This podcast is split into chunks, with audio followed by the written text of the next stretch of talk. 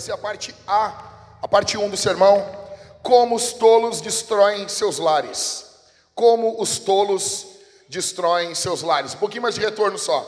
Como os tolos destroem seus lares. Olha aqui para mim. Presta atenção aqui. Não deixa nada tirar tua atenção. OK? Como que os tolos destroem? Como que eles fazem para destruir os seus lares? Atenção, eu vou falar hoje sobre os homens, mas é para a igreja toda, presta atenção nisso. Semana que vem, querendo o Senhor, eu vou falar para as mulheres. Então, iniciando aqui, a grande ideia do sermão é a seguinte: machos honram suas esposas, maricas não honram suas mulheres e, consequentemente, destroem seus lares. Eu vou falar de novo. Machos, quem é macho? Quem é homem? Ele honra a sua esposa. Um homem de verdade honra a sua mulher. Marica, marica, garoto, Enzo, menininho, todinho, ele desonra a sua esposa e, consequentemente, ele destrói ela e destrói o seu lar. A pergunta que eu faço aos homens que estão aqui: quem é você? Um macho ou um marica? Quem é você aqui essa noite? Um macho viril, XY, ok? Ou um todes? Quem é você aqui? Eu não quero saber em quem você votou, eu quero saber como você trata a sua mulher. Pouco me importa a sua preferência política, eu quero saber como você trata a sua esposa durante a semana na sua casa e na sua residência. 1 Pedro, capítulo 3, o verso 7. Nós vamos ficar só nesse versículo. Vocês sabem que constantemente eu prego textos mais longos. Já preguei de tudo aqui. Genealogia, então, foi, foram várias. Nós vamos ficar só nesse versículo aqui, estilo Spurgeon. Diminui um pouquinho o retorno, acho que agora está dando, está apitando aqui. Nós vamos, nós vamos se acertando aí. Maridos, vocês igualmente vivam a vida comum do lar com discernimento, dando honra à esposa, por ser a parte mais frágil e por ser coerdeira da mesma graça da vida. Agindo assim, as orações de vocês não serão interrompidas. Isso aqui é uma pancada. Isso aqui é uma pancada bonita, uma pancada bem dada. Presta atenção aqui. O apóstolo Pedro, ele está falando a uma igreja que está sofrendo. Uma igreja que está sofrendo perseguição. E a impressão que dá para nós muitas vezes é quando estamos sofrendo perseguição do governo, sofrendo perseguição política, nós olharmos apenas para fora, nós olharmos apenas o que está ocorrendo nas ruas, nas nos palácios, nas casas dos políticos, e aqui o apóstolo Pedro se volta para dentro da casa, dentro da nossa casa. E ele se volta aos maridos e diz que os maridos deveriam viver a vida comum do lar com discernimento, com entendimento, com a mente, sabendo o que estão fazendo, dando honra à mulher. Veja, no cristianismo é o avesso. No mundo, você honra quem é poderoso. No mundo, você honra quem tem mais poder do que você. No cristianismo, você tem que honrar a esposa por ela ser a parte mais frágil. Por ela ser coerdeira da mesma graça. Aí Pedro dá um motivo, ele diz: agindo desse jeito, se tu fizer assim, as tuas orações não vão ser interrompidas. Veja, antigamente nós tínhamos apenas duas fases na vida de um homem. Nós tínhamos a fase da infância e a fase adulta. Só que na nossa geração foi adicionado a adolescência. A adolescência foi adicionado, colocado no período que nós estamos vivendo. Antigamente, nós tínhamos cinco fases que nós poderíamos aí descomprimir essas duas fases e explicar ela em cinco momentos na vida um homem. Primeiro, ele deixava a casa dos seus pais. Segundo, Ele completa a educação profissional ou vocacional. Terceiro, ele dá início a uma carreira e não apenas uma ocupação. Foco aqui. Muitos homens querem dar início apenas a uma ocupação. Não. Você precisa dar início a uma carreira. Você precisa pensar no futuro. Não é apenas preencher o seu tempo. Você tem que pensar com a mente de alguém mais velho. Quarto, conhecer uma mulher, amá-la, honrá-la, cortejá-la e casar-se com ela. Em quinto, ter um filho com ela. A vida do homem era isso. Só que agora nós temos a adolescência infinita. Por trás da adolescência infinita, nós temos uma legião de mães que tratam seus filhos como verdadeiros bibelôs, tratam seus menininhos de 18 anos, seus garotos de 22, 23, 25, 30 anos, com todo o dengo da vida. Por trás desses homens, nós temos mães idiotadas e esposas que pagam a conta disso tudo. Para esses garotos, tudo é fácil. A vida de um homem é fácil.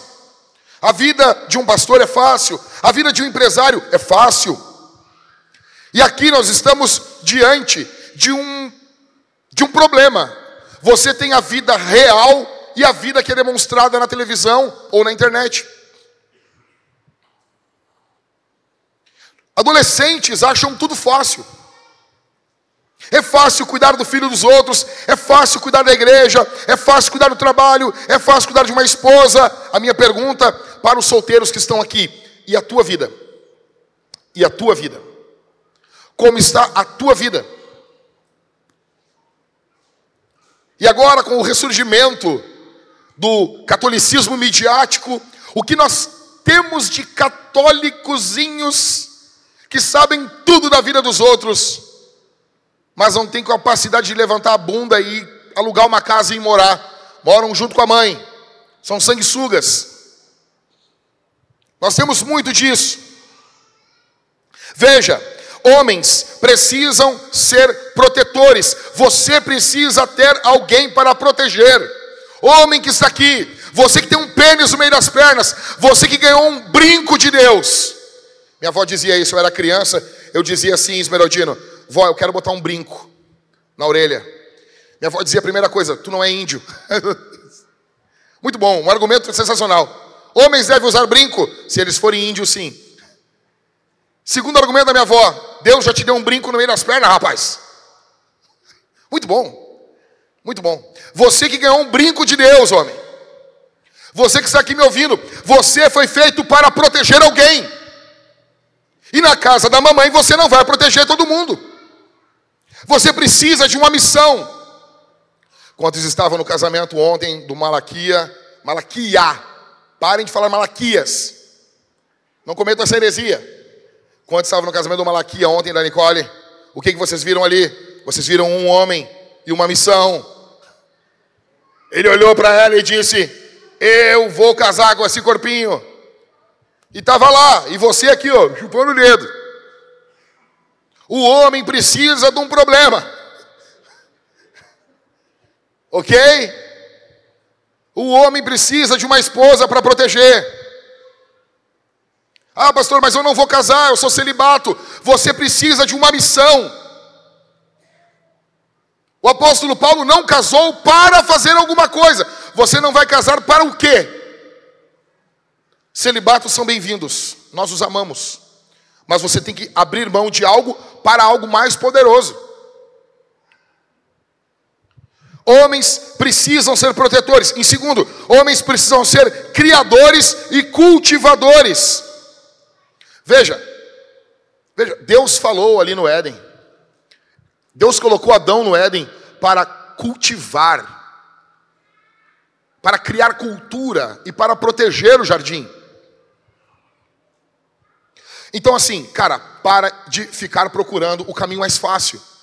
Você foi feito por Deus para a dificuldade. Essa madrugada era duas da manhã, eu estava numa chamada com o pastor Alexandre. E ele contando os desafios da missão na plantação da igreja da Angar, ali em Lajeado. E ele contando, eu disse, cara, e tem momentos que eu tenho vontade de pegar ele pela mão e, e passar com ele essa fase. Eu sei exatamente o que ele está passando. Aí eu disse para ele assim, cara, o triste, o triste que, que eu sei, é que essa situação, ela está te deixando casca grossa. Essa situação que tu está passando, ela está forjando, é Deus usando essa situação. Eu disse assim, mano, Deus está treinando contigo. Sabe aquele cara que vai treinar contigo na academia? Tu está na academia de Deus. E Deus é aquele parceiro de treino que não alivia. Ele está cada vez botando mais anilha para fortalecer o teu peitoral. E tu faz seis repetições se peidando. E Deus vai lá e coloca mais dois quilinhos de cada lado. E Ele está ele tá contigo. E tu está na academia de Deus.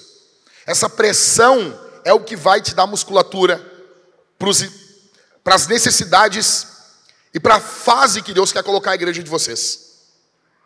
Homens não podem ficar escolhendo o caminho mais fácil. Eu estava lendo para minha família hoje o peregrino. Tem um momento que o cristão, ele chega diante da montanha da dificuldade. E tem dois caminhos, planos, bons, e uma subida íngreme. Só que o caminho para a cidade celestial era o caminho do meio, íngreme. O caminho da esquerda e o caminho da direita eram caminhos tortuosos.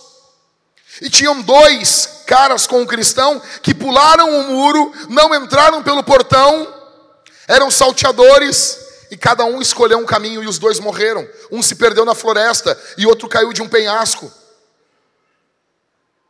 O cristão, ele vai pelo caminho mais difícil. Homens, precisam de carga. Escute isso aqui, cara. Escute isso aqui. Homens são como caminhonete. Quando você tira o peso da caminhonete, da carga, da caçamba, o cara tem a tendência a se perder em uma curva da vida. Você foi feito por Deus para ser um criador, um cultivador. O que você tem criado? Você tem criado algum negócio? Você tem startado algum ministério? algum serviço, algum empreendimento, o que você tem criado? Uma família, filhos, uma escola, um orfanato, o que você tem feito, cara? Quando uma mulher se casa, escuta aqui. Quando uma mulher se casa, ela está confiando que o seu futuro marido não vai bater nela, não vai trair ela, não vai estuprar ela, não vai matar ela, que ele vai trabalhar, pagar as contas, amar os filhos, se comportar, segurar o cinto da sua calça, andar com Jesus, ensinar a Bíblia para ela e para os seus filhos. Que se, se, a, se essa mulher ficar doente, ele vai ficar ao lado dela. E essa mulher está colocando toda a sua confiança num pecador. E ela está acreditando que esse cara não vai embora. Só que o que nós temos hoje em dia é um bando, é um desfile de idiotas no mundo. E constantemente nós temos que vir aqui e relembrar: ei, vamos lembrar quem vocês são. O apóstolo Pedro, ele está mostrando para nós no capítulo 3 que o homem pode aliviar as demandas da mulher. Como que o homem alivia as mulheres, as suas esposas? O homem alivia a mulher sendo esse homem de 1 Pedro 3,7, vivendo a vida do lar com entendimento, com, com noção, honrando a feminilidade dela, reverenciando em amor a sua esposa. O homem que ignora o que Pedro está falando, ele inevitavelmente vai destruir a sua casa. A pergunta que fica aqui eu quero responder é: como você destrói a sua mulher? Como você faz para destruir a filha de Deus que está do seu lado? Como que você destrói ela? E primeiro, desonre a sua esposa maritalmente. Desonre maritalmente a sua esposa. viva caçando mulheres. Você quer destruir a sua mulher? Esqueça que você tem uma mulher. Fique sempre com o radar ligado. Caminhe na rua parecendo um ventilador, não podendo ver uma bunda, um peito. Caminhe como um louco. Caminhe no shopping secando as mulheres. Troque mensagens, seu animal, no Instagram. Tenha senhas escondendo seu telefone. Você quer desonrar tua mulher? Viva como um rato se masturbando no banheiro vendo vídeo pornográfico, seu lixo, seu pedaço de cocô. Saiba, tua mulher tem medo. De tempos em tempos, conforme ela vai envelhecendo, ela vai pensando: será que esse cara não vai me trocar por uma mulher mais nova? E tem um bando de imbecil chamado de Red Pill. Red Pill. Imagina isso. Falar pro meu vô.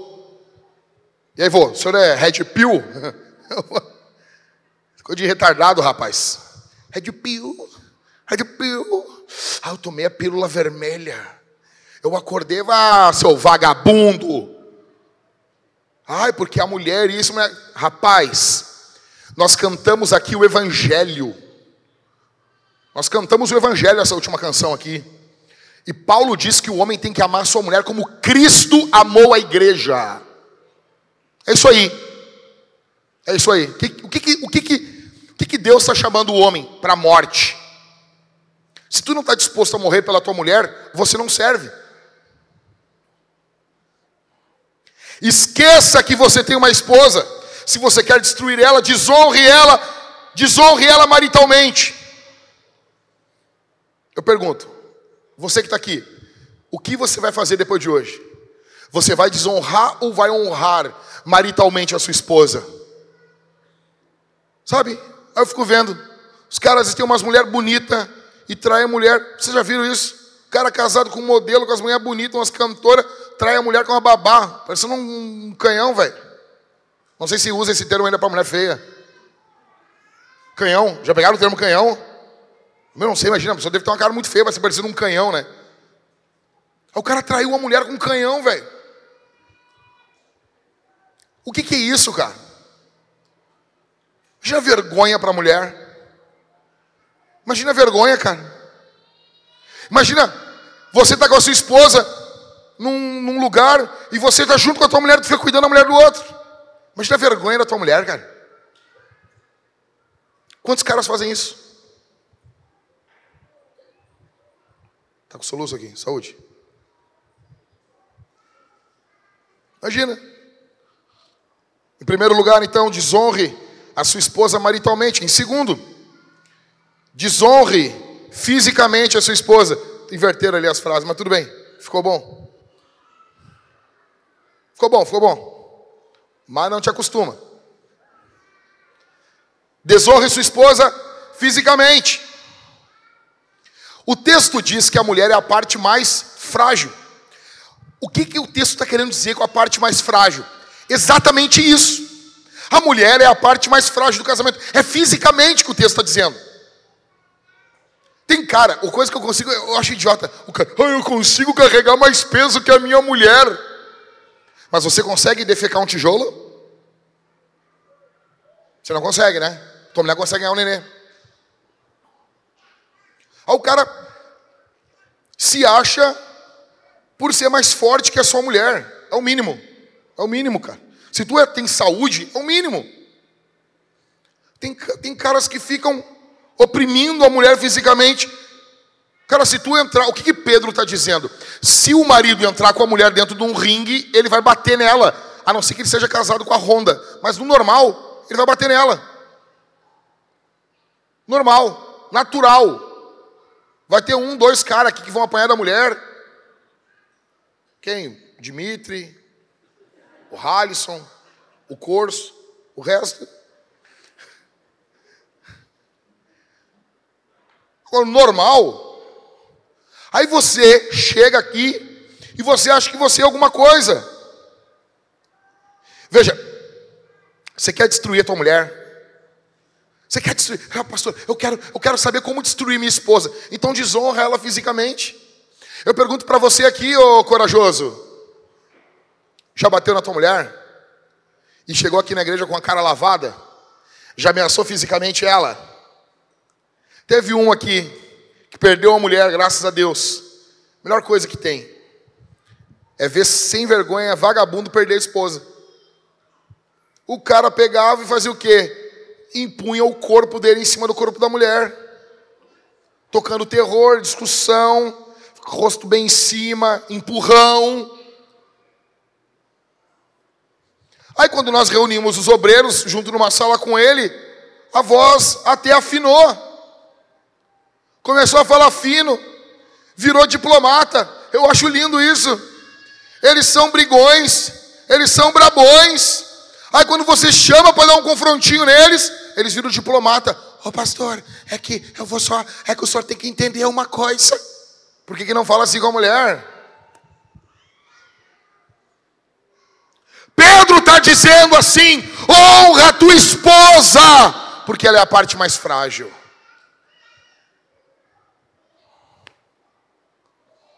Já apertou tua mulher? Já puxou ela? Já agarrou com força? Já levantou a mão para tua esposa? Já ameaçou bater? Já olhou com um olhar ameaçador? Já falou para ela, fica quieta, senão vai sobrar para ti. Já intimidou. Já segurou o rosto dela. Deus deu um corpo mais forte para você, para você proteger a tua mulher.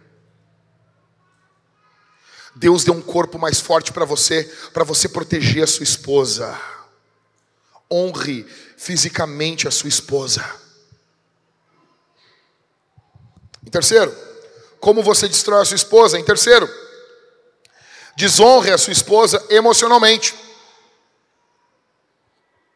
Aí os caras vêm para mim e dizem assim: Não, pastor, é o seguinte, é que eu não sou emocional. Minha mulher é muito emocional. Minha mulher é muito emotiva, eu, eu sou mais razão. eu amo ver os homens razão. Tem um que eu conheço. Tem um que todo mundo pensa que ele, a mulher dele é uma louca, de tão emotiva, e ele é racional, ele é razão. Eu fui com esse cara no jogo de futebol. O cara gritava no jogo, o cara pulava, o cara saltava, o cara era totalmente, sabe, totalmente epidérmico, totalmente, parecia um latino, parecia um hebreu. Sabe, jogando terra para cima. O cara pura emoção pelo Grêmio. Deixa eu dizer um negócio, eu sou gremista. Como dizia Paulo, né? Eu sou judeu, filho de judeu. Eu sou gremista, filho de gremista. Criado aos pés de Fábio Koff. Ok? Eu me criei dentro do Olímpico. Deixa eu dizer uma coisa para vocês. Futebol, nós gostamos, mas é um bando de vagabundo. A gente brinca, mas eles estão lá ganhando milhões. É verdade isso. Aí nós estamos se matando. É óbvio que um cara como eu, eu quero que o Inter se exploda. Eu quero. Eu quero que o Inter se exploda, quero que ele se ferre. Só que como que eu vou estar dentro de um jogo, ser emotivo dentro do jogo, vibrar dentro do jogo, e com a minha mulher eu vou ser um cara trouxão, panacão, não vou me envolver emocionalmente com a minha mulher, velho. Aí o cara, quando estava conquistando, era pura emoção. Agora não. Agora ele é racional. Eu amo o homem racional. Os caras são. Não, não, não, pastor, é que eu sou mais racional. Sou mais racional. Tu vai morrer e vai chegar outro. Vai colocar os pés na tua mesinha de centro. Ok? Você não quer isso, né? Honre sua esposa emocionalmente. Sabe? Precisa haver intimidade dentro do casamento, cara. Mulher não aguenta. Precisa ter intimidade dentro do casamento. Pergunto para você: você quer desonrar sua esposa? Você quer destruir a tua mulher? Não se conecte com ela emocionalmente. Trate ela como uma coisa. Trate ela como uma coisa. Aí tu destrói ela. Em quarto, desonre sua esposa verbalmente. Apelidos feios, voz alta. Você grita com a sua mulher? Tem homem que grita aqui com a mulher? Por que não grita com a gente? Por que não grita com o chefe? Ah, ah, é valente, por que, que não vai agora? Eu te dou umas, umas três vilas aqui em Porto Alegre. Tu vai na vila e grita com o traficante. Vamos fazer uma brincadeira de gritar com o traficante? Você consegue ficar vivo falando as mesmas asneiras que você fala para sua mulher na cara de um traficante aqui em Porto Alegre? Ou não? Não, não, pastor, daí não dá, né?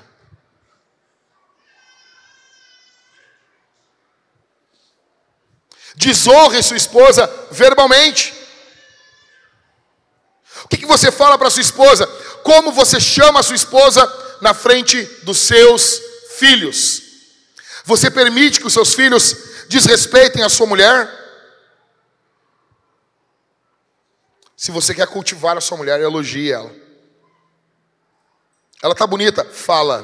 Deixa eu dizer um negócio. Ela tá bonita? Ela tá bonita? Fala. Maquiagem dela tá bonita? Fala. Fala. Na dúvida, fala. Fala. Louva. Louva. Louva a tua esposa. Vou dizer um negócio aqui. Tem gente que quer a tua esposa para ele. Tá ruim para ti? Tem gente que quer. E tu segue teu facho aí, irmã. Segue teu facho.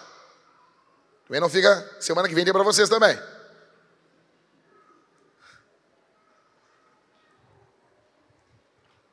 Quinto. Desonre a sua esposa. Repita comigo. Financeiramente. Vai. Um, dois, três e. Ok. Aqui nós vamos apertar um pouquinho mais. Repita comigo assim: casado, trabalhe. Solteiro, junte dinheiro. Simples. A fórmula da vintage para o sucesso matrimonial. Casado, solteiro, casado, solteiro. Simples. Simples. Simples. Deixa eu explicar um negócio. Mulher precisa de segurança. O que você vai encontrar de gurus, gurus dizendo: não, não, nós podemos morar de aluguel, nós não, nós não precisamos de casa. Cara, tua mulher, olha só pouquinho. Primeiro de tudo, tu não pode definir, as, tu não tem autoridade, o homem não tem autoridade para dar a palavra final em todos os assuntos. Ele não pode. A tua mulher quer uma casa própria, na maioria dos casos. Aí os caras ouvem lá os coaches financeiros ficam falando o quê? Ah, é melhor morar de aluguel, porque com o dinheiro. Tu não juntou porcaria nenhuma, seu vagabundo. Não tem nenhum dinheiro. Gasta o dinheiro tudo no iFood. E quer ficar falando de planejamento financeiro. Mulher precisa de segurança. O apóstolo Paulo disse: se alguém não cuida dos seus, ele é pior do que o incrédulo e negou a fé. Se você não cuidar da sua esposa financeiramente, você está desonrando a sua mulher. Olha para mim aqui, igreja puritana. Igreja puritana não está de criança, né? Porque não tinha, não tinha reunião de criança lá. Imagina cada casal com sete, oito crianças. Tu encontra os livros dos puritanos, os caras diziam para as mulheres: se tu prestar atenção 30% do sermão, tu tá bem. As pessoas pensam que a igreja puritana era uma choradeira, meu. Choradeira. Presta atenção aqui. Você precisa honrar a sua esposa financeiramente. O homem ajuda a mulher no momento do parto. Olha aqui para mim, olha aqui. Quando a mulher está lá tendo contração, o homem consegue pegar dois quilos de contração e passar para ele? Ele consegue fazer isso? Ele consegue?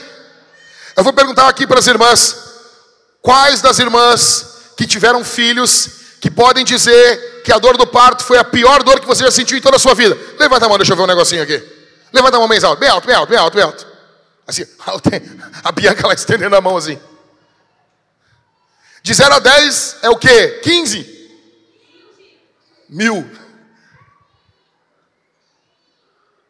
A Thalita dizia, posso dizer, mano? No da Maria, o que que tu dizia? O que que tu dizia? A Thalita dizia, eu vou morrer. Eu vou morrer. E eu nervoso assim, né, meu? Aí quando veio, chegou a médica, a médica olhou assim, não vai não. Mulher é bicho ruim, meu. Mulher é bicho ruim, cara. E a Thalita, eu vou morrer. O meu, eu conheço a minha mulher. Para ela dizer assim, sem vergonha alguma do universo, eu vou morrer, ela estava desesperada, cara. Desesperada, cara. Aí, a maldição que caiu sobre a mulher que Deus colocou ali, amaldiçoando com dor o parto, o homem não pega para si, mas aí a maldição que caiu sobre o homem, do suor do teu rosto comerás o teu pão, o homem que reparte com a mulher. Que passa? Isso é, isso é engraçado, né? Caras com as caras de uns lacaios, assim, os caras de égua. Ficou tudo. Veja, uma mulher sem filhos, ela pode ajudar o seu marido, ela pode contribuir financeiramente, ninguém está proibindo a mulher de trabalhar.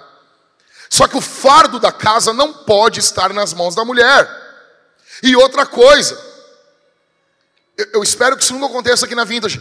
Uma mulher me chamou e disse assim, pastor, eu não aguento mais a jornada de trabalho que eu estou envolvida. Eu preciso parar, estou ficando doente. E o meu marido não deixa. Imagina isso, cara. Imagina isso, velho. Outra coisa, o homem não tem autoridade para dizer para a mulher assim: Ó, vai trabalhar fora de casa. Porque a mulher trabalha dentro de casa. O homem não tem essa autoridade. O homem não tem essa autoridade. Que autoridade é essa?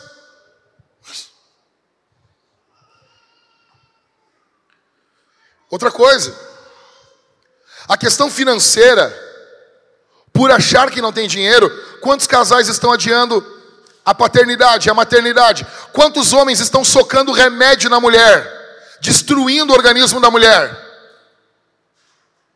Socando remédio em cima de remédio para deixar a mulher infértil. Ou seja, a mulher serve para abrir as pernas para o cara, mas ela não serve para ter um filho dele. Você tem noção a, a, o nível de psicopatia de um cara desse? Que ele quer servir da mulher, mas ele quer impedir essa mulher de ter filho. E outra, ele quer impedir ela de ter até prazer sexual. Porque uma mulher que fica tomando eh, eh, esses anticoncepcionais, ela vai destruindo a libido da mulher, vai destruindo o organismo dela. E aí? E aí, cara? Veja, ah, pastor, mas a Bíblia não fala que as mulheres têm que cuidar das suas casas. Tito capítulo 2 diz sim, cara. Que a mulher tem que ser ensinada por uma mulher mais velha a ser boa dona de casa. Acabou. Nós recebemos isso como palavra de Deus. Até 50 anos atrás, Tito capítulo 2 era a palavra de Deus. Agora não é mais. Como que a sua mulher vai cuidar da casa se ela é responsável por sustentar você? Como? Como? É seu dever. É seu dever, é meu dever, é nosso dever. Dobre a jornada de trabalho, faça um Uber, faça alguma coisa, faça um bico, o que seja, é seu dever.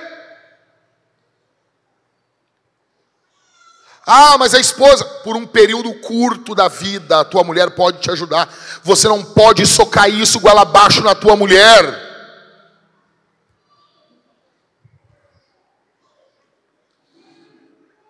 Aí, quantos caras, a mulher fica em casa, a mulher não consegue comprar um, um mods, Não é absorvente.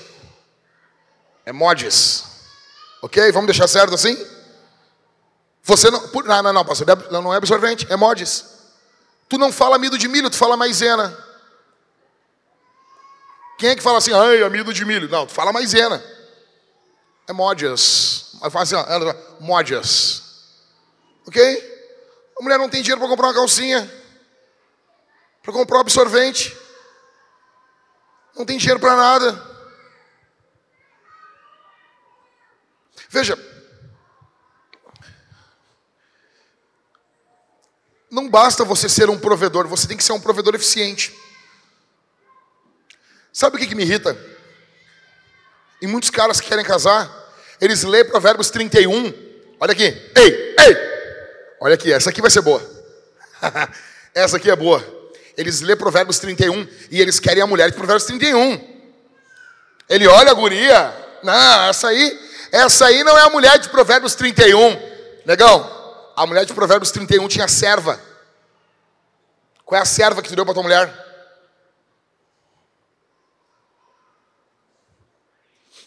Tu quer a mulher de Provérbios 31? A mulher de Provérbios 31 tem serva para mandar. Tá, mas eu não tenho como. Mas beleza, século, século 21, tu, tu pode dar uma Dona Maria para tua mulher. Uma máquina de lavar louça. É uma serva, correto? Fechou? substitui alguém para lavar louça. Dona Maria. Você pode dar uma boa máquina de lavar para sua esposa. Dona de Lourdes, uma dona Lourdes. Você pode botar, né? Você pode dar o. Como é que é o nome daquele negócio que, que limpa o chão lá da, que tu tem, Maria? Robô aspirador. Como é que é o nome daquele robô lá? Dona Ana? Dona Virgínia? Comprou um robô e limpa mesmo, né? Compra um robô que limpa o chão. Para tua mulher. É uma serva. É uma serva da Bíblia de Provérbios. Ou seja, tua mulher vai lá e ela manda na serva, ela aperta o botão. Tic. Tá mandando na serva. O que, que tem mais aí para usar dentro de casa, Maria? que esse negócio aí de vocês aí. Secadora? Secadora, né? Você pode. E aí? Aí quer, quer a mulher de Provérbios 31. Cadê as servas da tua mulher, cara? Cadê as servas da tua mulher? Tu quer só, negão, tu quer só, tu quer só a polpa. Tu quer só o, só o barbada do negócio, cara. O texto está claro, ela tem servas, ela tem pessoas, empregados, empregados. Cadê? Ah, mas eu não tenho como contratar alguém. Tranquilo, então contrata uma máquina. Contrata uma secadora de uma lave seca, uma seca, não sei o que. Contrata alguma coisa. Agora, só que é a parte boa, meu velho. Honre sua esposa financeiramente. Cara, um bom ferro de passar uma boa tábua de passar, você tem que comprar, cara. Agora, tem cara que fica economizando, é um, é um, um olhar mesquinho no que envolve a esposa. Cara, deixa eu dizer um negócio. Se tu não está ferrado de grana, se tu não está assim, não, Jackson, olha só, deixa eu te explicar uma coisa. Eu tô, eu tô assim, desgraçado. Tu vai comprar o sabão que a tua mulher falou, cara. Se ela disse que é esse aí, é esse aí, cara. Agora, os caras querem a mulher de Provérbios 31 e ficam reclamando do sabão em pó que a mulher escolheu. Velho, isso nem é coisa de homem. Homem não fica, homem não se apega nisso. É a mesma coisa que você perguntar para um homem quem é a Rihanna e quem é a Beyoncé. O homem não sabe. O homem não sabe. O homem não sabe. Se a mulher falou, ó, é para comprar esse aqui, é para comprar aquele ali. E deu. Ah, mas, mas Jack, não, não, eu estou muito ferrado. Aí beleza. Você vai ganhar um troféu muito ferrado. E nesse período da vida você vai colocar esse cartaz assim no peito. Cartaz muito ferrado. Tu tá que nem o que Jesus falou, todos nós passamos por momentos assim, quando Jesus fala daquele cara que tá, ele tá desatolando o boizinho dele no dia de sábado.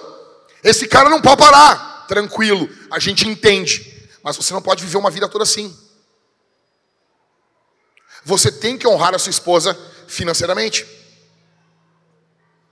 Uma coisa é um ano ruim, dois anos ruins, três anos ruins. Uma outra coisa é 25 anos ruins. Tá tudo conspirando contra você. O universo conspira, a culpa é do Lula. O que tem de gente medíocre que culpa político é para matar. Velho, deixa eu, deixa eu te contar um negócio. Eles vão sempre nos roubar. Eles vão sempre nos roubar. São bandos de ladrão. Nós temos que fazer o nosso.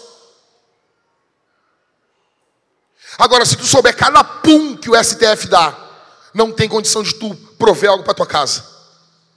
Tem cara que sabe tudo, sabe até a cueca do Alexandre de Moraes. Sabe tudo. E a mulher está ali. Honre financeiramente a sua esposa, não sendo um homem mão de vaca. Não sendo um homem mão de vaca. Quando é para você, tem. Tem cara, deixa eu dizer um negócio aqui. Tem cara que tem videogame. Tem cara que tem videogame em casa. Joga joguinho online e a mulher, a mulher tem que estar tá comprando roupa em brechó, meu velho. Peraí, cara. Tem cara trocando roda de carro, velho. Botando som furioso no carro. E a mulher se ferrando. Não, não, não, não, não, não, não. Isso tem que mudar. Viva modestamente. Dizime, ajude pessoas, seja responsável. Eu pergunto, qual foi a última vez que você deixou dinheiro na mão da tua mulher? Qual foi a última vez? Qual foi a última vez? Ah, pastor, mas eu estou apertado. Tá, mas a vida toda apertado. A vida toda. Não consegue largar, não consegue largar 50 pila uma vez no ano para tua mulher ir tomar um chá com as gurias num lugar aí que, que, bota foto no Instagram, elas vão, bate mil fotos lá, fica o ano todo botando fora aquilo. Tem umas aqui que faz isso, não vou falar o nome delas para não, não expor a Suzana e a Thaís. Elas nunca estão onde, onde elas botam as fotos dela. Tá bom? Estou em casa com um chico, cabelo cheio de rolas assim, na cabeça. Ah, como Paris é lindo. Por favor. Você quer destruir a sua mulher, desonre ela financeiramente. Sexto, desonre sua esposa praticamente. De forma prática. De forma prática. Casa destruída. Tudo por fazer. Tudo por fazer. Tudo por fazer. Tudo quebrado, caos, sujeira. Pátio podre. Tu vai chegar na minha casa, os fundos da minha casa agora. Eu estava preparando esse sermão aqui, os fundos da minha casa, terrível. Os fundos da minha casa, a frente está mais ajeitada. Os fundos é terrível. Eu vou botar em ordem. Responsabilidade é minha. Não é da minha mulher. Agora, agora eu te pergunto, se fosse o início do namoro com a tua mulher, tu ia levar tua mulher nessa casa, casa um lixo. Casa um lixo, cara. Tudo podre. Os matos, os matos da altura no peito aqui do cara aqui. O cara tem que chegar, tem que abrir aquilo assim. O apóstolo Pedro está dizendo para você honrar sua esposa, honre sua esposa de forma prática. Sabe, cara, o meu carro, se você vai ver ele, ele está sujo. Ontem eu dirigi cinco horas com ele. Cinco horas.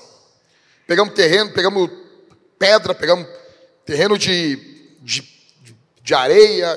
Está um caos. Está um caos. Se você entrar na parte de trás do meu carro, ali parece o Haiti. Parece o Haiti, oh, Harrison.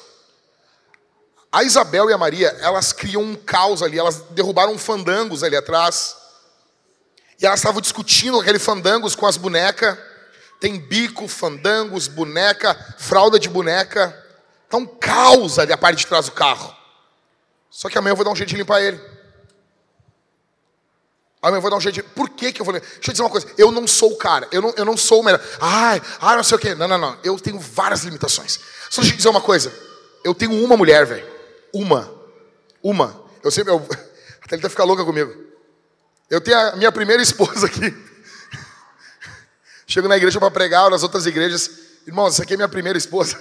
Os caras ficam, ficam olhando. É a minha primeira esposa. Irmãos, o carro tem que estar limpo para ela. Para nós não precisa. Pega minha mão aqui. A mão do homem tem calo, a mão do homem é grossa. Meu velho, a gente, a gente cresce pelo na cara da gente. Que é coisa mais escrota do que pelo na cara. Ô, ô, Mari, para pra pensar isso. É que tu ama o teu marido, tu nem para pra pensar isso. O teu marido tem, tem pelo, e o pelo da, da, da cara é mais grosso que o cabelo. É um troço estranho. Aí o nosso bigode, assim, ó.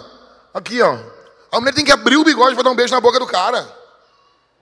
É o mínimo, é o mínimo o cara deixar o carro limpo para a mulher. Porque, meu velho, olha aqui para mim. Olha para mim aqui. Olha para mim aqui. Se fosse tua namorada e tu não fosse crente e tu quisesse arrastar aquele corpinho, uma coisa que tu ia fazer, tu ia deixar o teu carro bem limpo. Ia ou não ia? Sim ou não, meus irmãos? Ia. Aí tua mulher que já sofreu dor de parto para ter teus filhos, esses ranhentos, feio, padedel, parecido contigo aí. As crianças com os olhos virados em olho e joelho. É um joelhão desse tamanho, um zoião assim, ó. Ah, como ele é bonitinho. Parecendo um mosquito borrachudo. Tá louco? Parecendo um zangão assim, um zoião assim. Ah, que, que bom, que bom tem saúde todo ferrado do pulmão. Aí tua mulher sofreu aí, essas, essas crias aí, Aí tu deixa, bota tua mulher dentro do carro. Meu velho, olha aqui, não dá para a gente fazer teologia. Ai, porque o, o, o prolegômena do livro de 1 Pedro, vamos analisar aqui o contexto histórico, o que estava. Ah, eu gosto do comentário de, do Wayne Gruden de 1 Pedro. Sabia que ele lançou uma segunda edição? Ah, vamos estudar o contexto das tribos que estavam ocorrendo ali, o que ocorria naquele momento. Vá plantar batata, rapaz! Honre sua mulher. De forma prática. Prática. Pare de viver com a corda sempre no pescoço.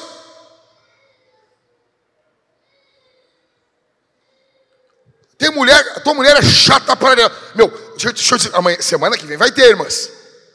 Vocês se preparem. Aí é carnaval. Eu quero vocês aqui. Ok? Aí, tem mulher que é um pé no saco, cara. Tem mulher, meu, eu sei, meu. Eu olho assim, coitado desse cara, velho. Ah, mas cada um, cada um, ele fez a escolha dele. Mas coitado, velho. Agora, tem mulher que vai ser sempre a chata. Porque o homem é sempre fraco. E o cara sempre fraco. Eu não estou falando que, ó, ó, ó, ó.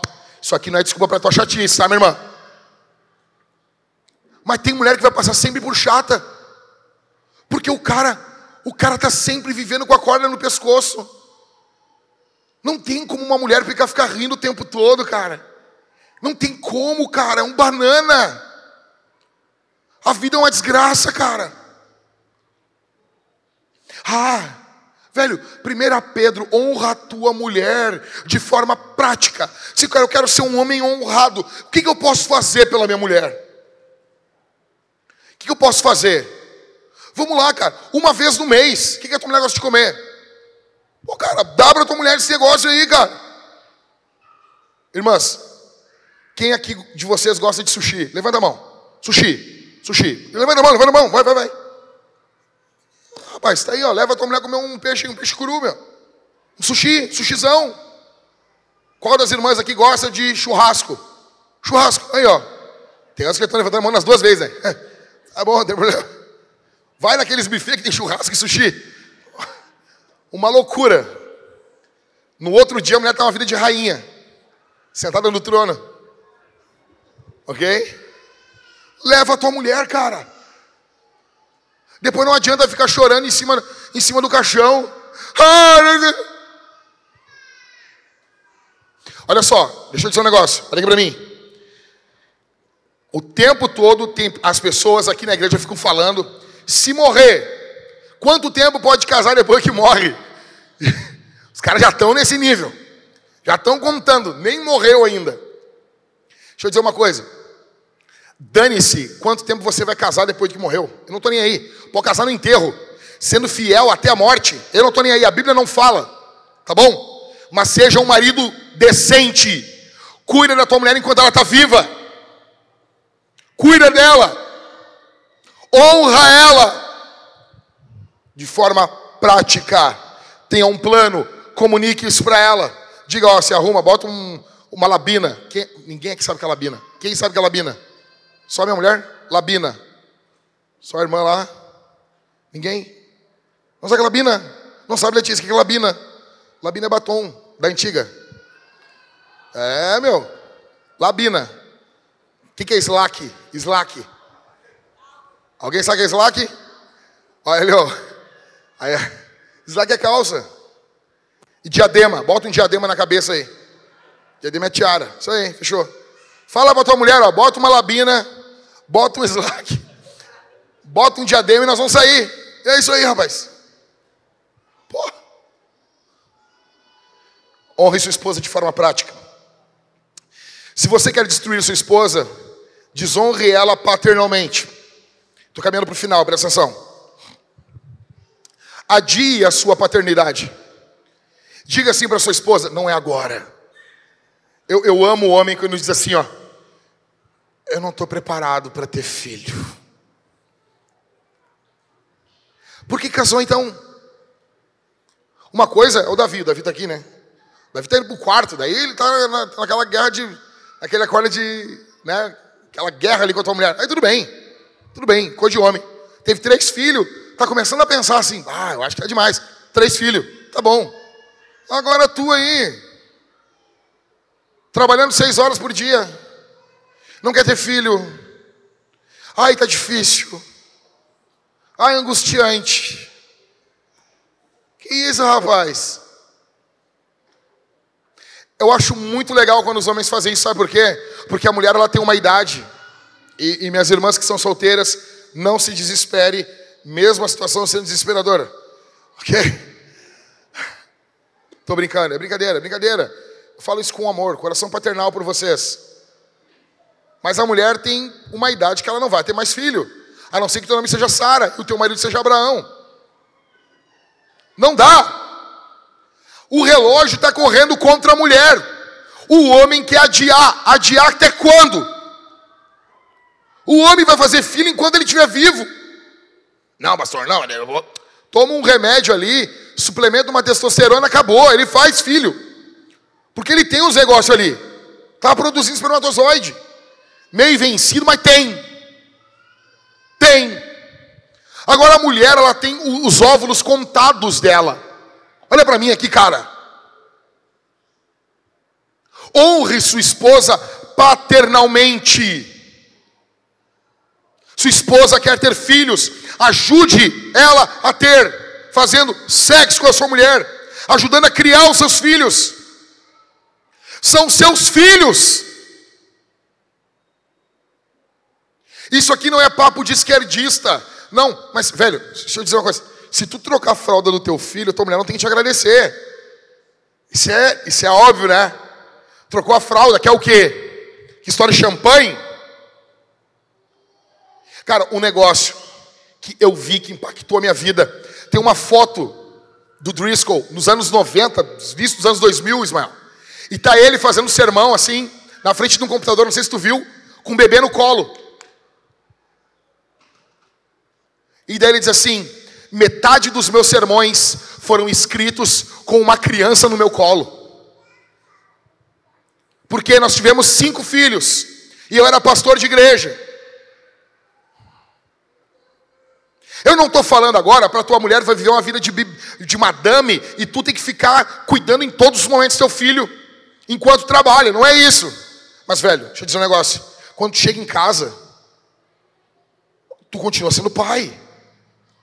Tu deixou de ser um empregado ou um empresário, naquele momento, tu é pai. Honre sua esposa paternalmente.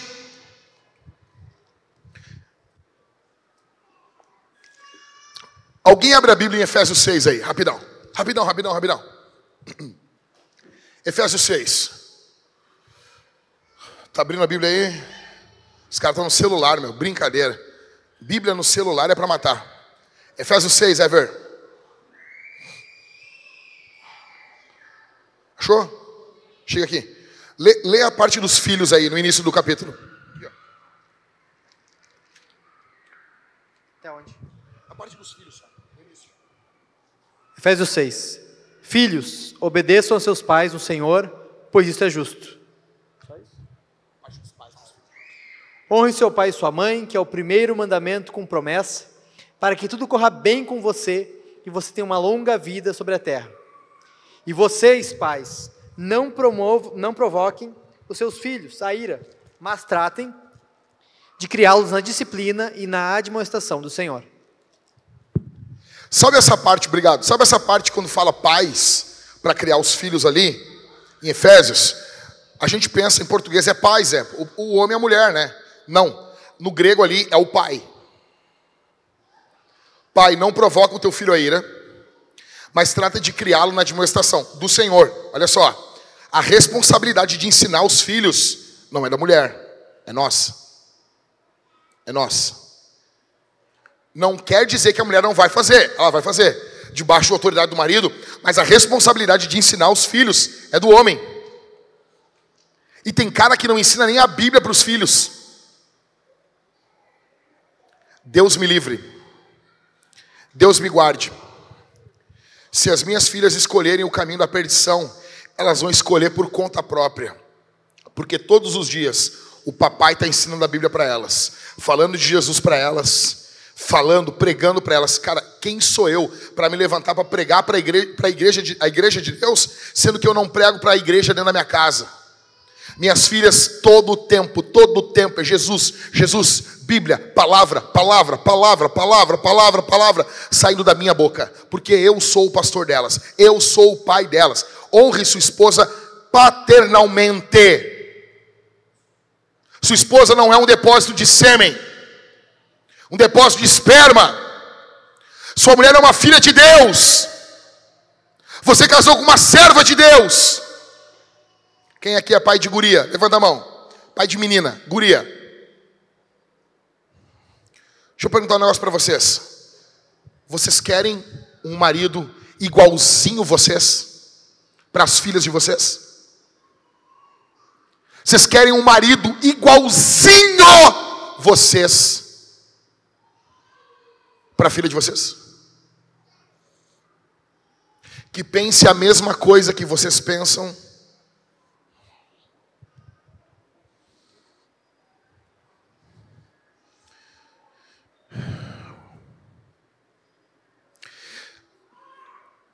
Você precisa entender, cara.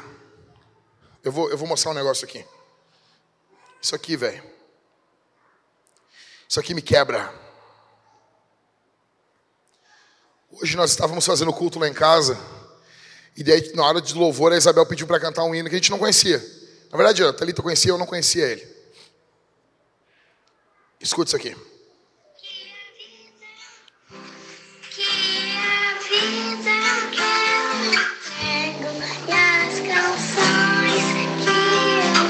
Say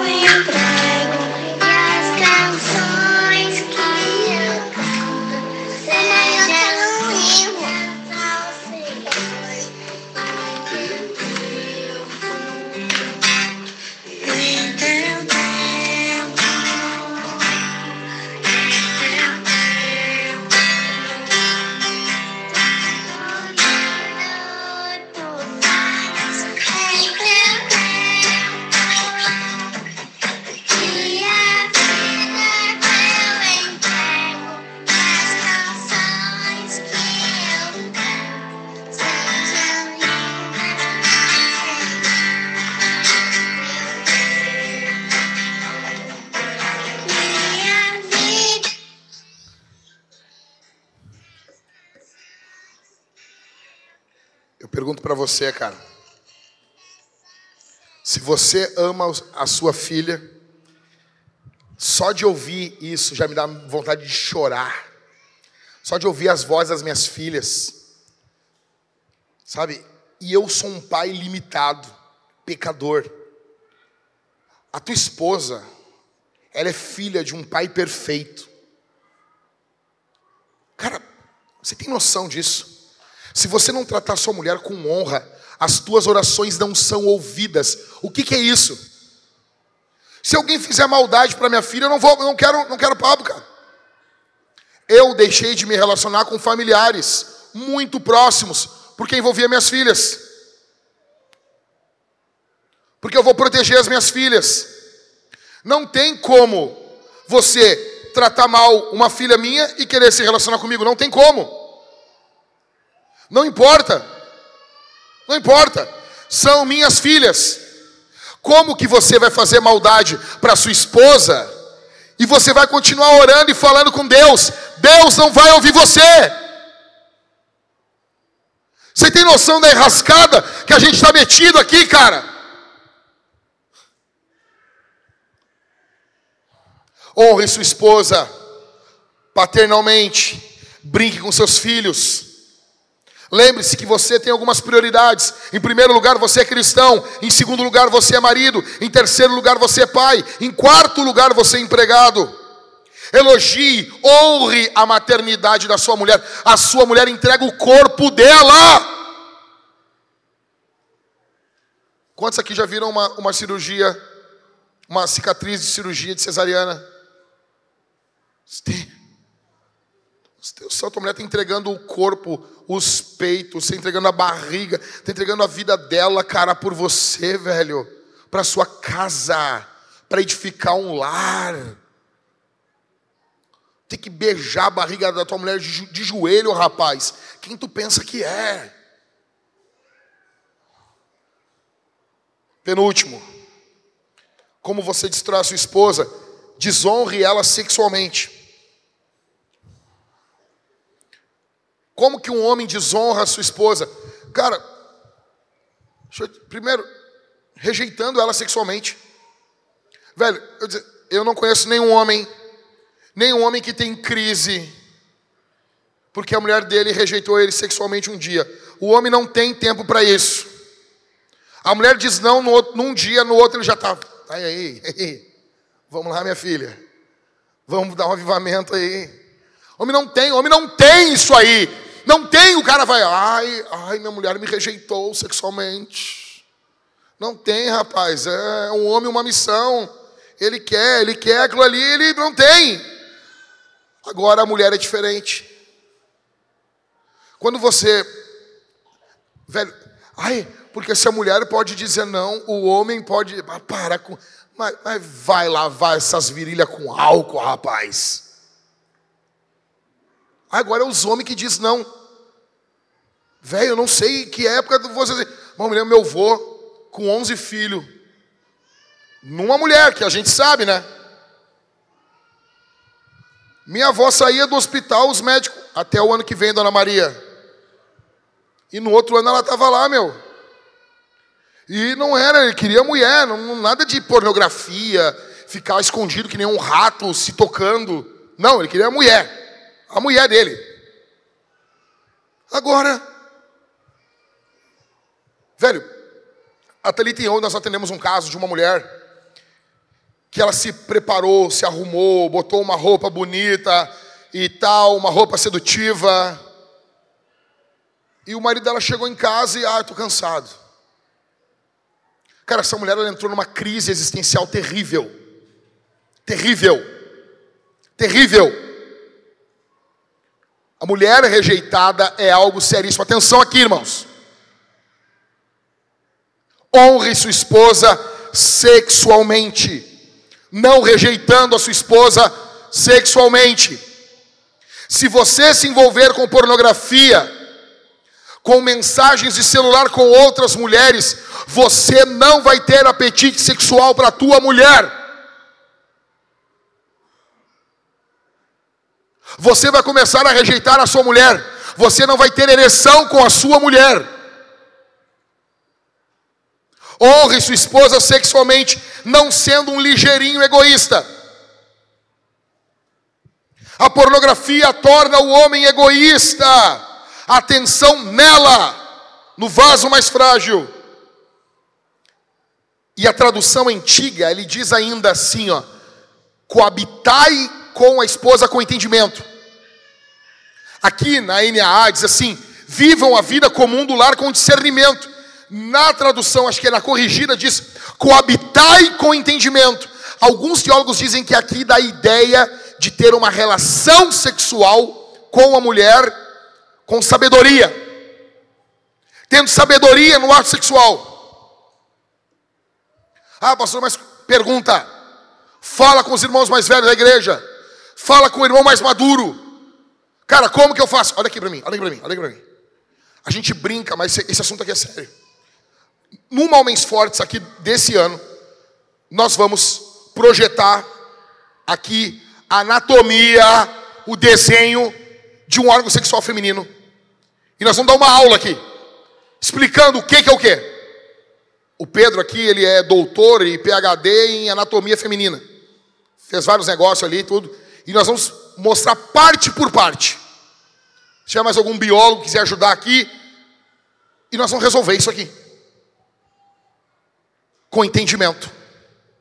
Com entendimento é a tua mulher, é a tua esposa. A parte sexual do casamento tem que ficar bom, tem que ir melhorando, tem que ir melhorando, tem que melhorar, melhorar, melhorar, melhorar, melhorar.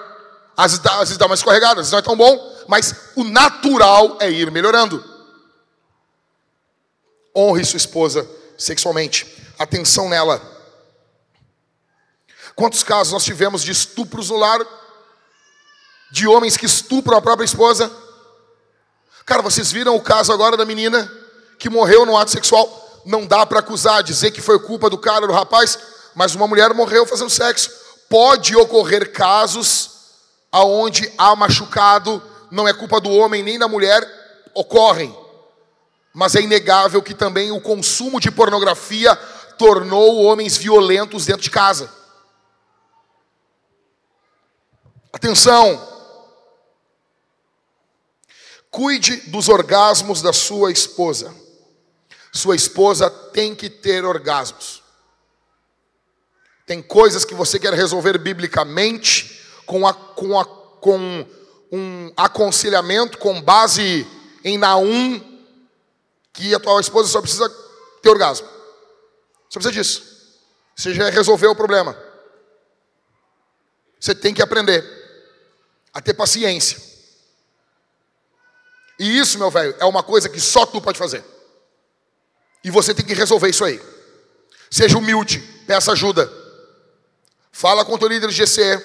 Fala com cara, vê o irmão maduro, conversa com ele, com a esposa dele e, e assim, eu preciso de ajuda. Tem casais que estão casados, a mulher nunca teve orgasmo. Não dá. Isso é sério. Isso é sério. Seríssimo. Você tem que amar sua esposa como você ama a si mesmo.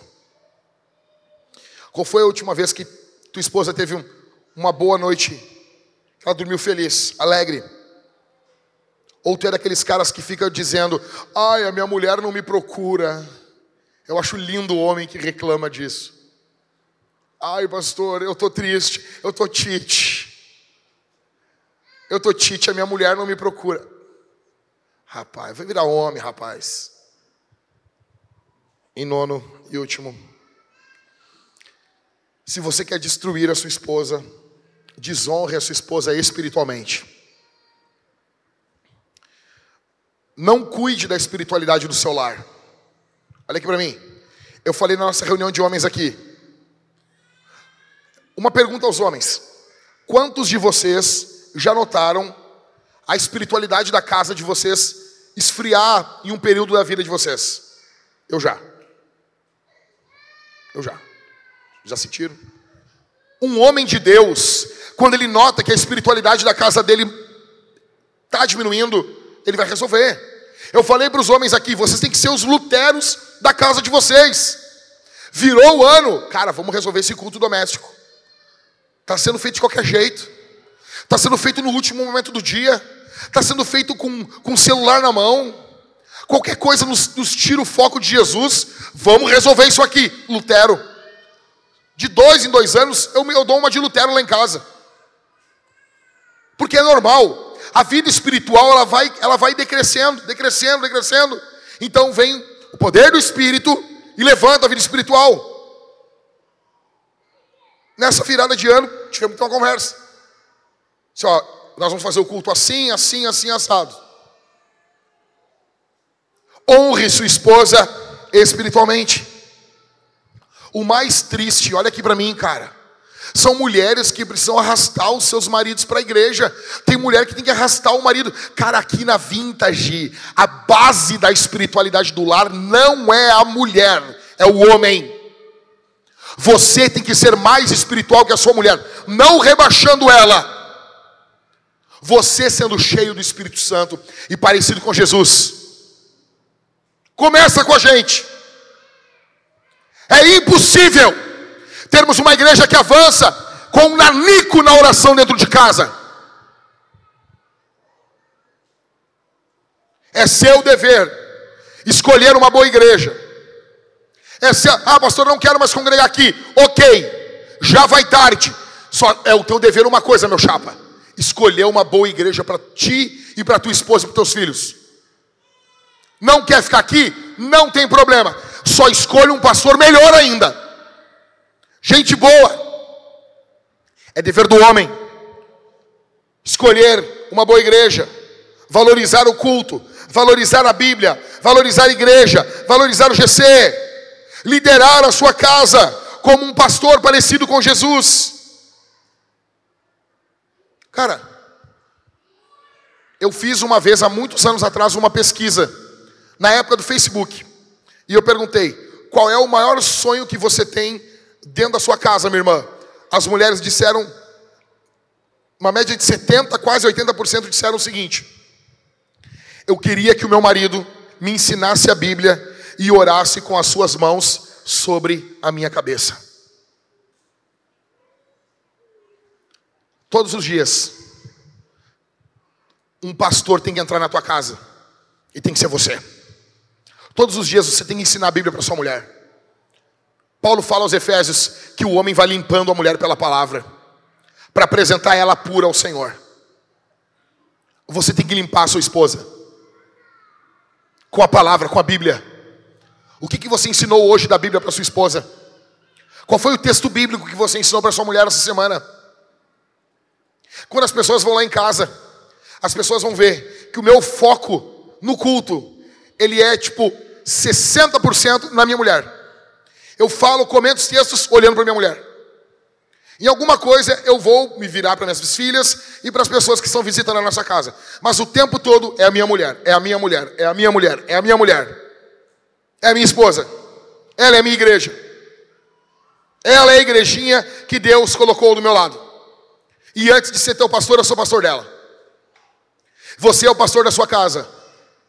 Você precisa pastorear sua mulher, amar sua mulher, se doar pela sua mulher, ensinar a escritura para sua mulher. Ela, ei, ei, ei, ela é o maior, a maior motivação para você estudar o N. Gruden. Quando você diz, não quero estudar teologia sistemática, não vou ler com os rapazes da igreja, você está dizendo, minha mulher não tem valor. Minha mulher não vale o esforço.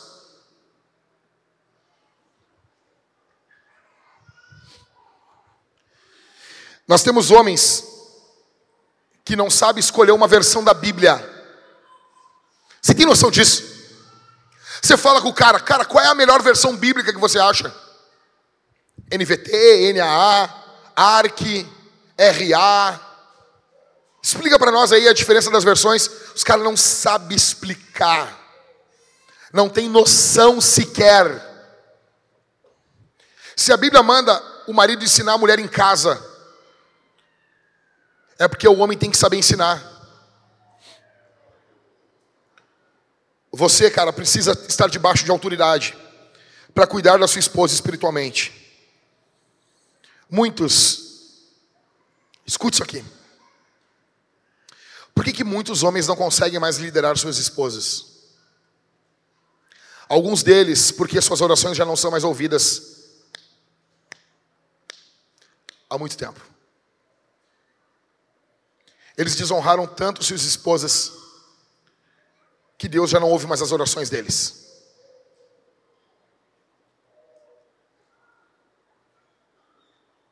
Você está morto. Qual foi a última vez que você falou em línguas? Qual foi a última vez que você chorou lendo a Escritura? Qual foi a última vez que você sentiu a presença do Espírito Santo? Ah, pastor, mas a nossa fé não é por sentir. Dane-se, eu não quero saber isso. Eu estou fazendo uma outra pergunta para você. Pare de fugir da pergunta. Qual foi a última vez que você foi tomado pelo poder do Espírito Santo? Que você dobrou seus joelhos diante de Deus e você chorou diante do Senhor, lamentando a sua pecaminosidade, meu irmão? Qual foi a última vez que você pediu perdão para sua esposa?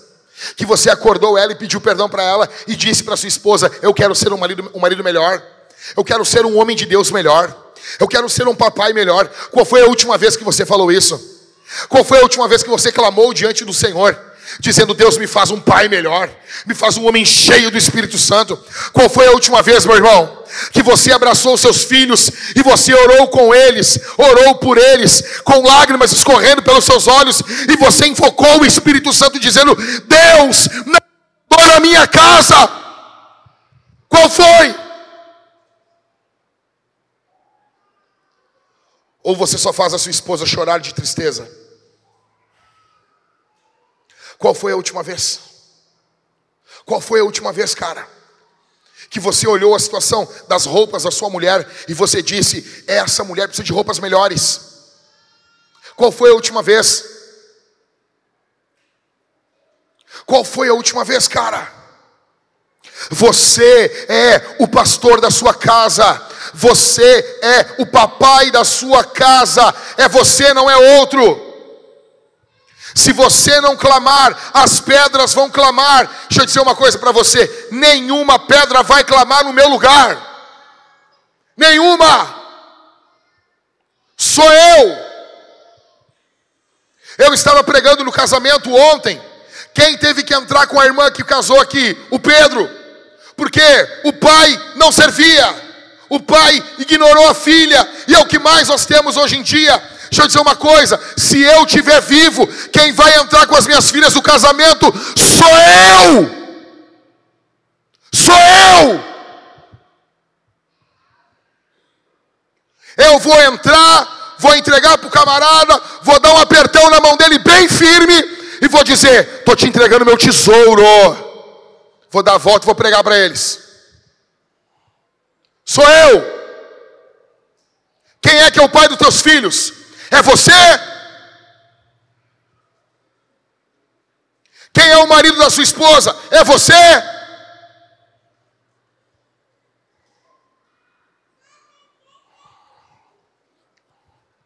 Macho ou marica? Quem é você aqui? Macho ou marica? Quem é você aqui? Deus chama você. Eu falo isso para você porque eu amo você. E tem homens aqui que me dão um maior orgulho, cara.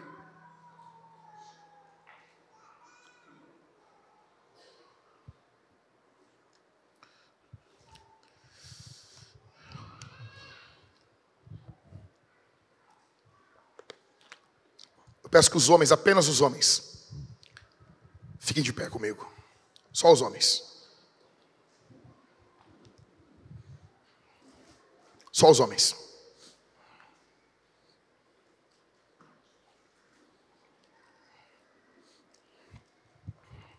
Só os homens. Nós já fizemos isso aqui uma vez. Nós vamos fazer pela segunda vez isso aqui na Vintage. Fazem anos que nós fizemos isso de tempos em tempos. Os homens de Deus, olha aqui para mim, os homens de Deus eles se reúnem. E eles veem brechas que estão ocorrendo em suas vidas. E eu estou pregando aqui de forma ampla. E o Espírito Santo, olha só como funciona.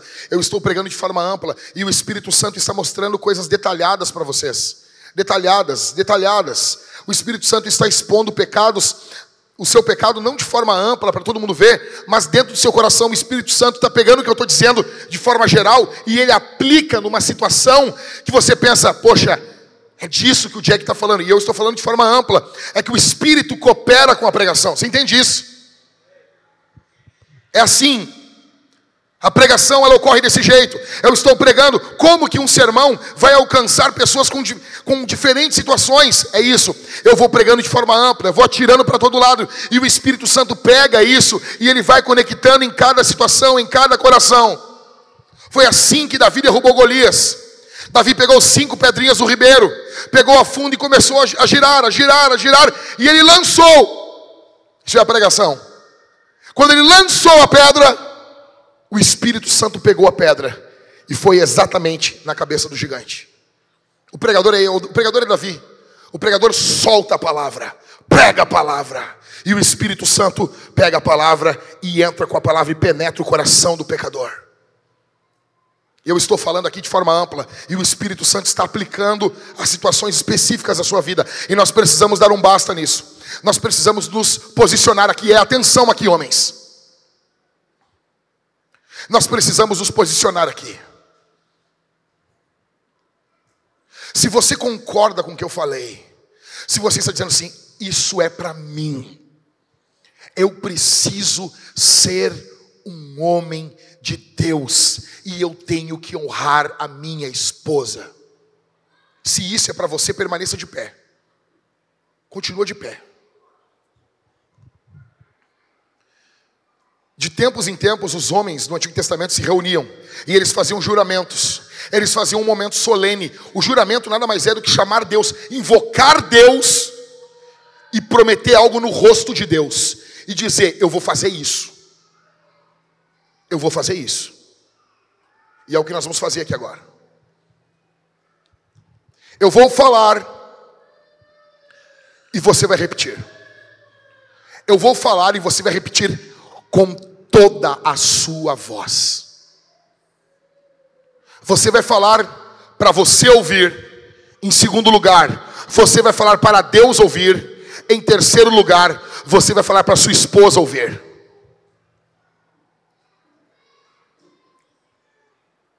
Eu vou falar e você repete. Um, dois, três.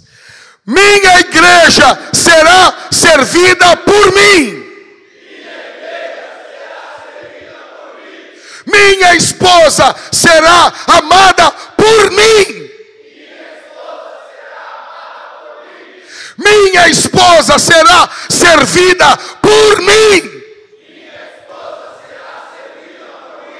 Minha família será guiada por mim. Minha esposa estará sempre em minhas orações. a Bíblia será aberta em nosso lar por mim. E meus netos adorarão o mesmo Deus que eu. Pois meus filhos adorarão o mesmo Deus que eu. Impõe as mãos sobre a tua esposa, fecha os olhos e ore comigo.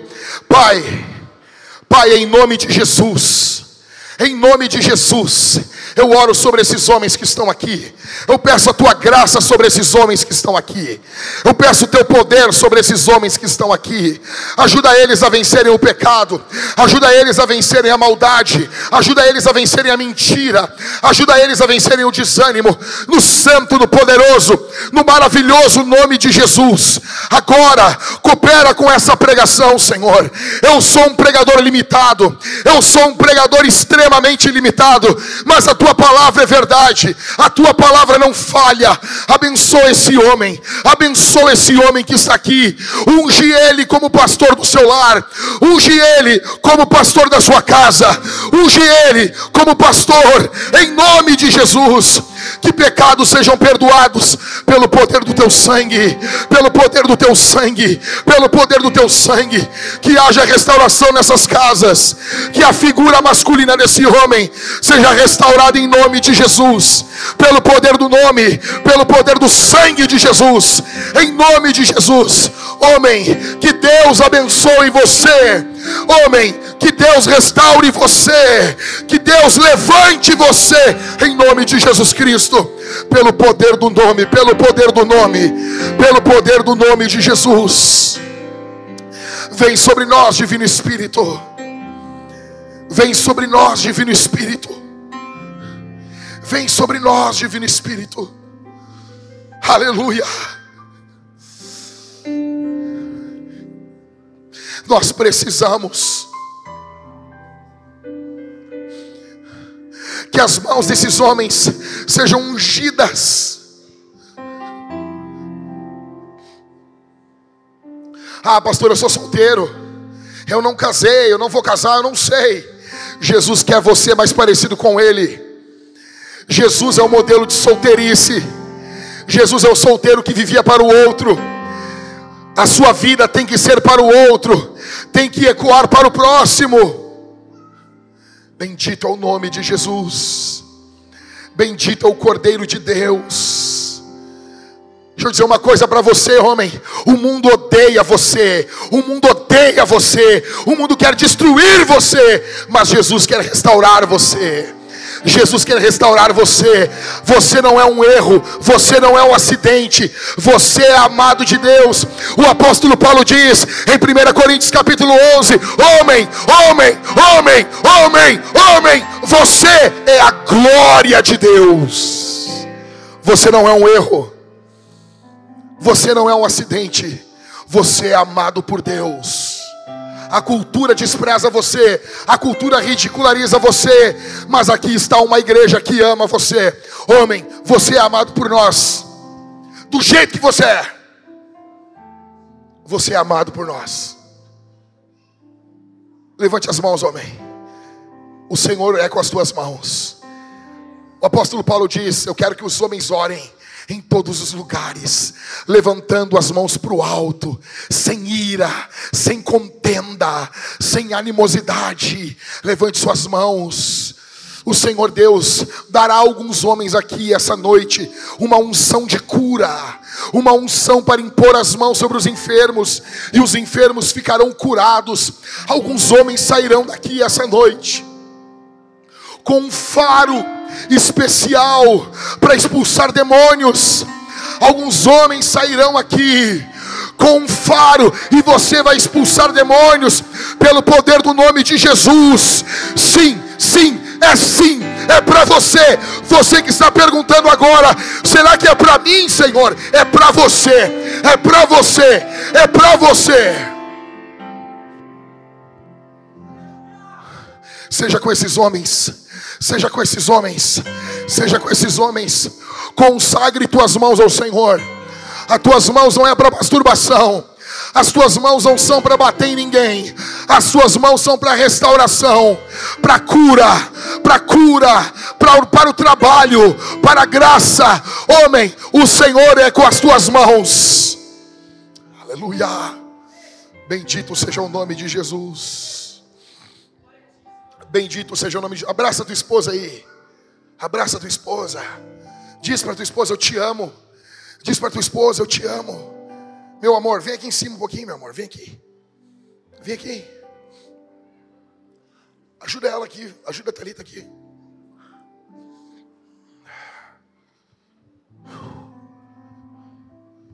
Abraça tua mulher aí.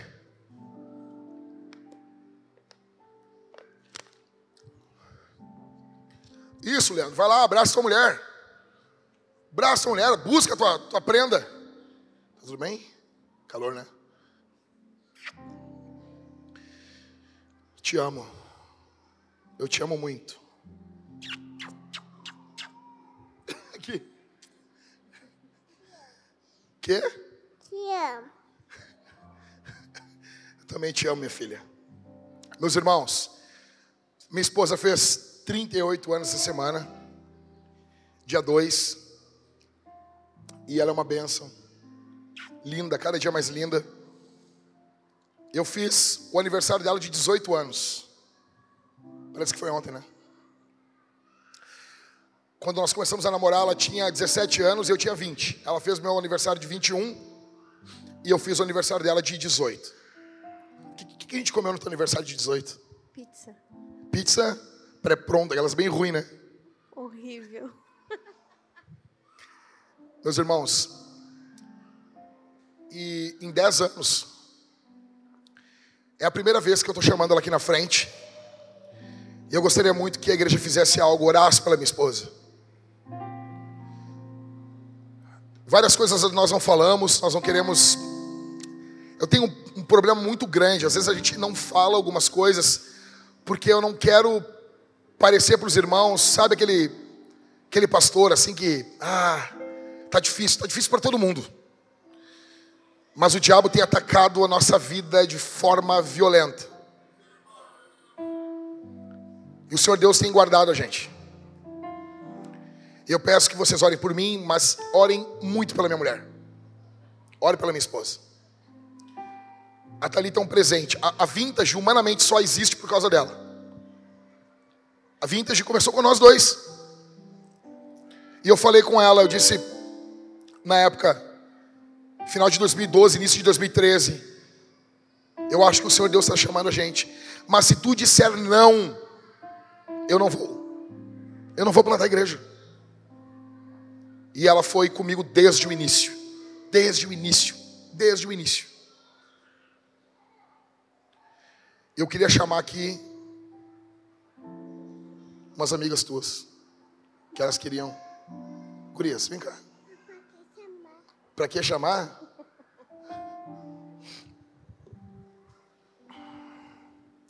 Minha amiga.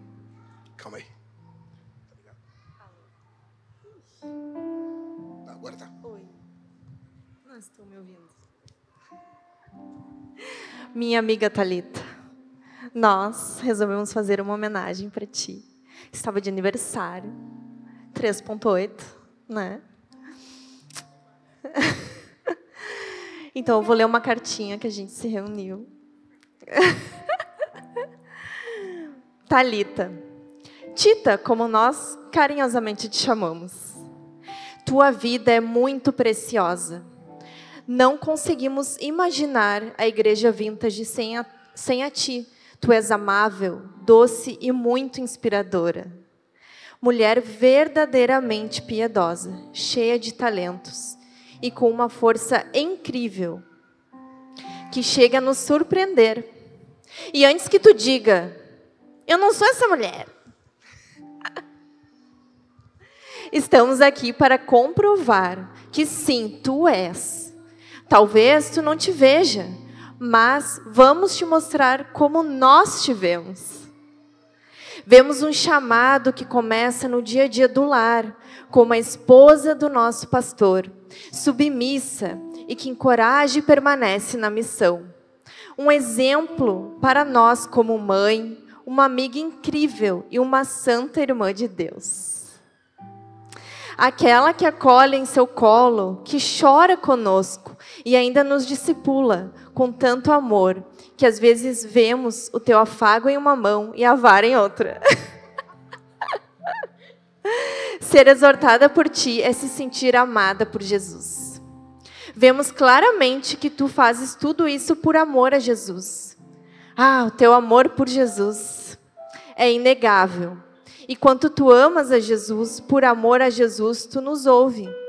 Tu nos recebe em tua casa e ainda está sempre pronta para nos ensinar, seja uma a uma ou em forma de pregação, e até mesmo em silêncio.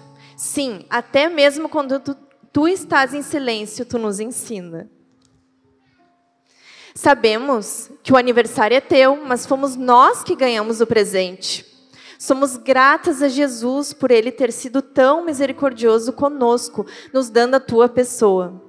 Somos agraciadas por tu estares em nossas vidas. Saiba que tu é muito, muito, muito, muito, muito amada por nós e por nossas famílias. E é uma honra e um privilégio para nós sermos pastoreados por ti. Caminhar contigo e aprender como ser uma mulher de Deus e como ser uma esposa de um líder. Sabemos que isso não é fácil. Também sabemos que damos trabalho, né? Mas tu não desiste de nós. Tu ora, tu nos aconselha a sacudir a poeira e olhar para Jesus. Hoje é um dia muito alegre de festa, porque é o teu dia.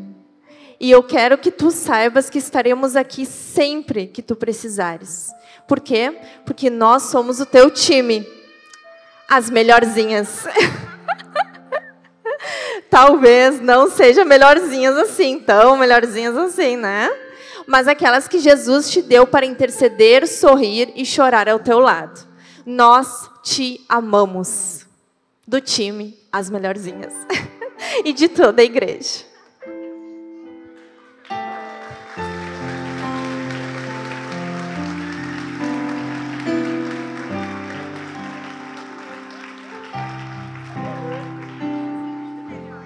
E uma lembrancinha, então. Muito obrigada. Eu amo vocês. Eu não sou merecedora de tanto carinho. E a minha única oração é que Jesus me faça ser realmente como vocês me veem. Eu amo vocês. Muito obrigada.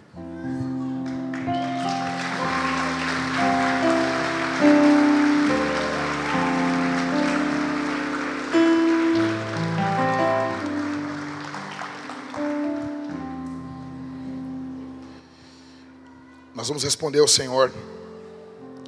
Nós não fazemos esses momentos no culto. Deixa eu, mas deixa eu te dizer uma coisa aqui, ó. Eu aprendi que o pastor, apesar de ser limitado, ele precisa ser modelo para os irmãos. São dez anos, olha para mim aqui, meus irmãos. Quem está com nós desde o início sabe disso. São dez anos, a gente não, não tentando ficar no foco, olha para mim. Tentando passar despercebido, e as meninas iam fazer um momento para Talita. Elas perguntaram para mim, eu disse: "Não, chamem ela ali". Elas queriam fazer esse momento. Escuta, meus irmãos. Nós temos o hoje para aproveitarmos ao lado das nossas esposas. Deus colocou essa mulher do teu lado. E às vezes, talvez para você a grama do vizinho pode parecer tão mais verde, mas não é. É mentira. É mentira do diabo. Deus colocou a tua mulher do teu lado. Ame a tua esposa. Ame a tua esposa. Ok? Nós vamos responder esse sermão, em primeiro lugar, ofertando. Nós seremos generosos. Nós vamos ofertar de forma abundante. Hoje, dia 4, não é um melhor dia para ofertarmos, mas nós sempre temos, atenção, nós sempre temos como chegar diante do Senhor com algo nas nossas mãos, sem as mãos vazias. Nós vamos ofertar ao Senhor generosamente, generosamente. Lá no fundo nós temos um balcão da contribuição. Levanta a mão para nós aí, Fábio. Olhem lá para trás. Nós temos lá atrás está o Fábio. E você pode ofertar através do QR Code você chega ali, oferta usando o seu, o seu banco online ou através do gasofilácio. Você coloca o dinheiro físico ali. Nós temos também, levanta aqui por favor, Aline, nas mesas da ceia, que agora nós temos quatro mesas e mais, é, quatro mesas da ceia. Nós temos QR Code aqui, do outro lado tem também? Tem? Então nós temos QR Code na mesa da ceia. Você pode ofertar através do QR Code, do nosso Pix, com crédito, com débito, como você quiser. Em segundo lugar, nós vamos dizimar nesse momento também, generosamente. Generosamente. Nós também vamos participar da ceia. Agora nós temos quatro mesas, porque ficava uma fila imensa aqui, com as pessoas ceando, e não dava, não tinha como. E daí nós ficávamos cantando todas as músicas, não tinha como. Então nós temos duas mesas ali e duas mesas desse lado. Ó, levanta, por favor, Zanda. Não, Zanda não adianta, Zanda vai levantar, ninguém vai ver, né, Zanda? Felipe, levanta as duas plaquinhas sem inverter elas, por favor. Em cada mesa nós temos agora escrito o que é vinho e o que é suco. Você vai sair do seu lugar Olha para mim aqui. Não precisa ser no início das músicas. Se você quiser cantar um pouco, orar a Deus, pedir perdão pelo seu pecado, sentado onde você está, e na segunda música você quiser encerrar, pode ser nesse momento. Se você quiser encerrar na terceira música, pode ser nesse momento. Se você quiser cear na primeira música, pode ser nesse momento. Se você quiser orar um pouco mais antes de cear, para você se sentir pronto para cear, ok. Você vai e ceia nesse momento. Não precisamos sair todos no mesmo momento. Fique em paz, com calma. Tá bom, meus irmãos? Em terceiro, nós vamos cantar a Jesus. Você não entendeu? Nós vamos cantar a Jesus. Nós vamos cantar a Jesus. Nós vamos cantar. Você não entendeu ainda. Nós não vamos cantar a um homem que está morto. Nós vamos cantar a Jesus, aquele que ressuscitou ao terceiro dia, está diante de Deus, intercedendo por você e por mim, aquele que está reinando poderosamente. Nós vamos cantar ao seu nome. Enquanto cantamos, barreiras vão caindo. Enquanto cantamos, doenças são curadas. Enquanto cantamos, demônios são expulsos. Enquanto cantamos, o céu é aberto sobre as nossas cabeças. Bendito seja o seu nome.